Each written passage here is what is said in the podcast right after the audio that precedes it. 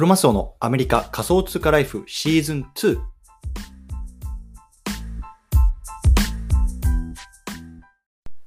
皆さんこんにちは。アメリカ西海岸在住のクロマスオです。今日は2月5日土曜日ですね。皆さんいかがお過ごしでしょうか？今日も聞くだけアメリカ仮想通貨ライフやっていきたいと思います。よろしくお願いいたします。さて、今日なんですけれども、今日のテーマはね、ちょっと雑談会というところで、人はね、生まれながらにして平等じゃないっていう話をねしていきたいなと思うんですね。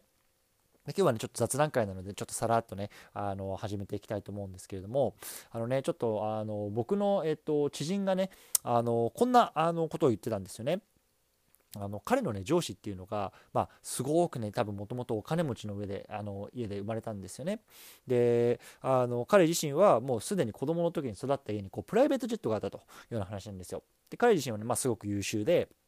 あのー、まあ、今 CEO として働いてるんですけれども彼にはね3人娘がいるんですよね。でまああの去年かなあの一番上の子がこう大学に行くっていうことででアメリカの大学ってまああのどういうような入試かっていうと、まあ、簡単に言うとね、まあ、日本でいうセンター試験みたいな試験があってでそこでこう何点とか取るっていうのとあとはねこう論文を書いてね、まあ、自分の行きたい大学にこうあのいわゆる申請してでそこでね、ま、合否が出るらしいんですけれどもそのね、ま、論文を書くねいわゆるまあ、書いてでそれにねこう目を通してもらって、まあ、出すみたいなのがなんか普通らしいんですけれどもそのね目を通す人っていうのがいわゆるねこの弁護士の先生いわゆるねこの,、まあ、あの文章を書く、まあ、プロフェッショナルなわけじゃないですかその論理の組み立てとか、まあ、そういう人を雇ってね、まあ、そのアメリカの一流の大学に入るというようなところなわけですよ。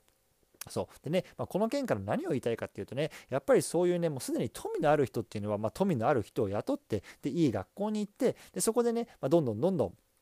あのステップアップしていくっていうことがもうすでにルートとして、まあ、ほぼほぼ確立してるんですよね。で、まあ、アメリカのね、一つのこの問題として、こう大学の費用っていうのは非常に高い、まあ、高等教育って言いますけれども、非常に高いんですね。で、えっと、80%ぐらいの多分ね、あの人っていうのが、もうあ一番最初に仕事をスタートし始めるときに、もうすでにね、こう奨学金っていうね、まあ、いわゆるね、まあ、ローン、負債ですよね、借金をね、抱えてスタートするわけですよ。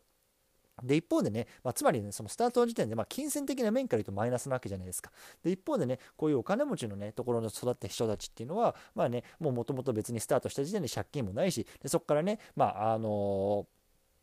もうもう初任給からどんどんどんどん貯めることができてすぐに家を買うことができてで、まあ、そこでまたどんどんどんどん例えば、ね、投資に回してとかっていうステップアップができるというところ一方でね、まあ、あの残りの80%の人間っていうのはもうこう借金をしながらねあのまずそれを返してで例えば30歳35歳になってようやくねこの奨学金を返し終わってからやっとこう貯蓄を始めることができるみたいなもうねスタート時点が全然違うんですよね。そう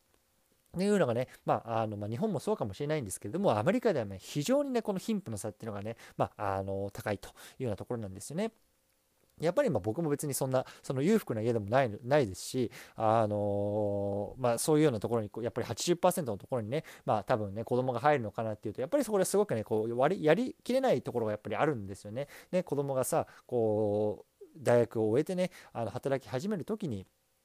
ね、まあ、片や、ね、借金なくゼロでこうね、あのー、スタートできる人間と、あとはね、こう借金、奨学金があってね、マイナスからスタートして、でね、頑張って働いたお金をどんどんどんどんその高等教育に返していかなきゃ、それでね、まあ、30歳になってようやくね、こう貯蓄が始めれる、自分のね、子供、ね、息子、娘がね、まあ、そういうようなスタートになるのでね、すごくね、こうやりきれないなってすごく最近思ったんですよね、そのエピソードを聞いて。うん、でね、やっぱりそこから出るね、あの一つの手段っていうのが、やっぱりそのなんかこう、あの何かアクションを起こしてね、こう、なんだろうこうウェルスいわゆるなんで富っていうのをこう作っていく、まあ、これがね、まあ、やっぱりねお金と向き合うには非常に大事なことだなってやっぱり思ったんですよねその話を聞いて。そうなのでねやっぱりまあ僕自身多分今ねこのままこう会社員として働き続けると多分その残りの80%の確率に入ってしまうと思ったのでやっぱりねこう自分でこう事業を立ち上げたりとかね、まあ、あのちょうどこう不動産投資っていうのも始めるんですけれどもそういうことをすることでね、どんとしてでもね、このやっぱり80%から先にね、あの出たい、出なきゃいけないっていうところをね、まあ、気持ちを新たにね、こう、その話を聞いて思いましたというような話でした。ね、まあ、この話をこう聞いてね、こう皆さんがどう思うかっていうのもね、またね、こう、ツイッターとかで教えていただきたいなと思います。ね、いや、本当にね、こう、ひね、人間はね、こう、生まれながらにして平等とかって言いますけれども、もう全然そんなことね、ないんだよっていうところをね、まあ、本当このエピソード聞いてね、まあ、思いましたね。あの、論文書くね、添削をね、こう弁護士の先生がしてくれる人と、ね、そうじゃない人によってねこう入れる学校とかも全然違ってくるっていうねこのなんか不平等な現実をねこうどうにかしてこう打破するためにね、まあ、日々こうやってポッドキャストとか撮ってね、まあ、発信活動もしてるというような話をまあちょっと今日はサクッと撮りたいなというところで撮りましたというところでね、まあ、ちょっとまた寒くなってき,、ま、来てますのでね皆さんもね、あの体調には気をつけてコツコツやっていきましょうというところで今日はこの辺りにしたいと思います。お疲れ様です。